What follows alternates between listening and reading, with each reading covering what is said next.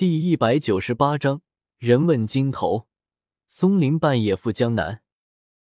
那几个人边走边聊着天，用正宗的河南话。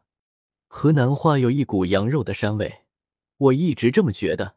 他们肯定就是附近煤矿上班的人，过年值班没有回老家去。我们农户是不喜欢这些人的。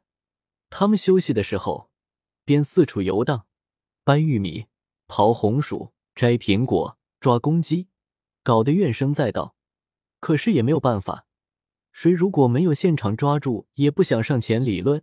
谁知道他们是不是亡命之徒？无家无口，什么都不在乎。谁知道他们为了蝇头小利，会不会獠牙毕露？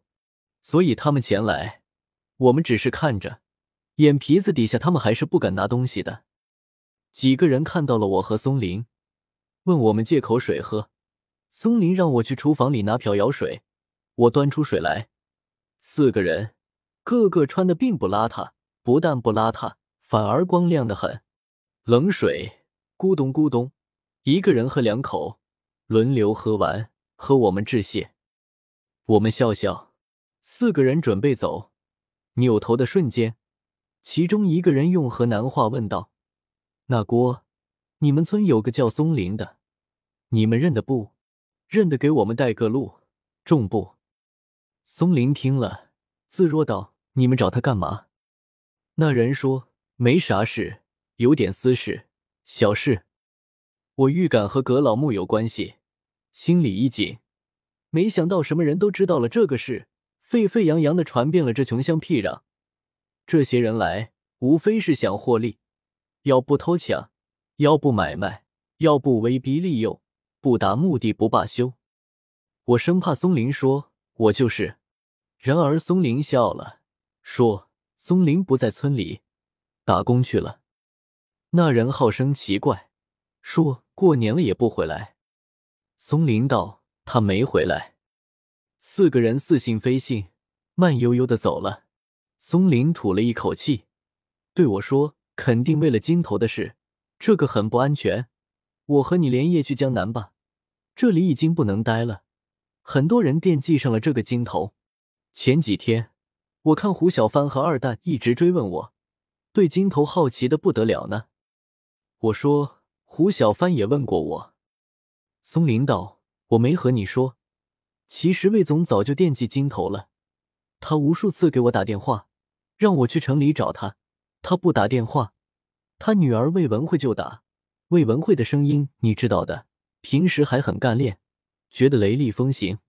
他给我打电话却不是这样，而是温柔卷卷，那舌头仿佛可以转圈圈一样，一般人受不了。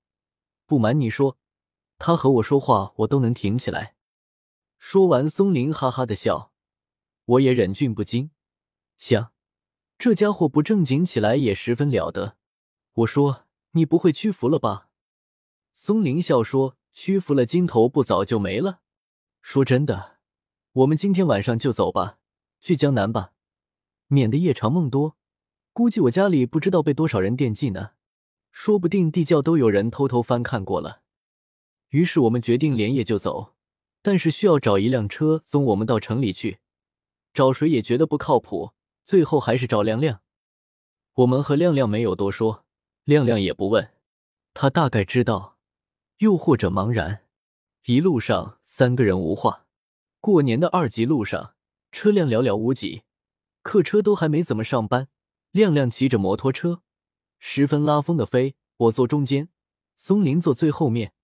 一个沉沉的尼龙袋子被松林紧紧的攥在手里，寒风呼呼吹过耳畔，把耳朵冻得麻木。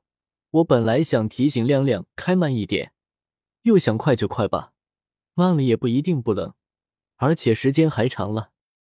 半路上经过一个村子，一群小家伙在马路边玩耍，手里拿着一盒盒的擦炮，一擦，火光亮起。朝着马路上就扔了过来，炮在摩托车轮胎旁边给炸了，像极了轮胎爆了，气得亮亮骂道：“小丸子！”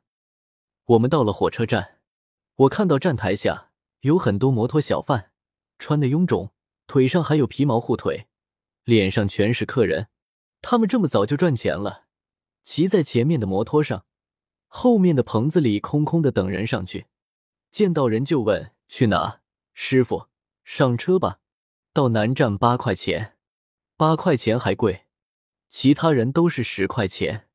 过年了都涨价了，算了，就当拉了熟人。七块钱，上车吧。我们和亮亮告别，我给王莹发信息，让他赶紧回国，和马大胖一起。有要事，江南见。绿皮火车在我们上去之后，好久才开始缓缓移动。窗外宽阔的铁轨上，黑乎乎的全是拉煤的火车，车也不动，所以在视线里，黑乎乎的车渐渐的远去了，只有天空陪伴着我们。阳光不强烈，接近黄昏，慢慢的被暮色霸占。车上人不多，大都提着东西，有走亲戚的，有节后回老家的。我和松林座位很宽敞，三个人的座位被我们两个人坐着。松林眼睛看着窗外，怀里紧紧抱着尼龙袋子，一点也不放松。走得匆忙，也没带吃的。看到推车，瓜子、花生、矿泉水。我们卖了两个方便面，就着黄昏吃了起来，吃出了热闹的味道。车厢里闷闷的，背上惊出了微微的汗。松林打开手把窗户，太行山的冷风轻间灌了进来，把车厢里的空气稀释的十分解渴。松林坐下来说：“钟凯，有人给我算过命，说我今年有拐点，要么有山有水，要么青黄不接。”你别说，这算命我向来不信。可是你仔细去想一下，还真不能不信。他有揪心的本领呢。你算过命没有？我不信算命，也不是一天两天了。松林这时候想起算命的事来，只能说他对前面的未卜之事急切想要先知。先知之事只能预测趋势，好比说屋外放肉，冬日半月可腐，天突然大雪。边一个月依然新鲜，故成事者必然天时地利人和，有些偏薄也无可厚非。板上钉钉的事，没有的事，非到手不能言也。我被许仙说江南发展，现在却在黄土高坡了。我便说算过，但是不准。我又嘲笑松林说：“你居然相信起命运来了？”松林说：“也不是相信吧。”得到的时候，觉得是通过努力，很少觉得通过命运，因为背后付出的艰辛，只有自己清晰。然而失去的时候，便不会觉得是不够努力，而是命运本该如此，命中注定的是这样。你说说，这算不算是人不够大气？人是不是输不起？有了波折就觉得命该如此，平步青云觉得曾经努力过。火车过山洞。车厢里呜呜的响，声音很特别，风声如嘶叫。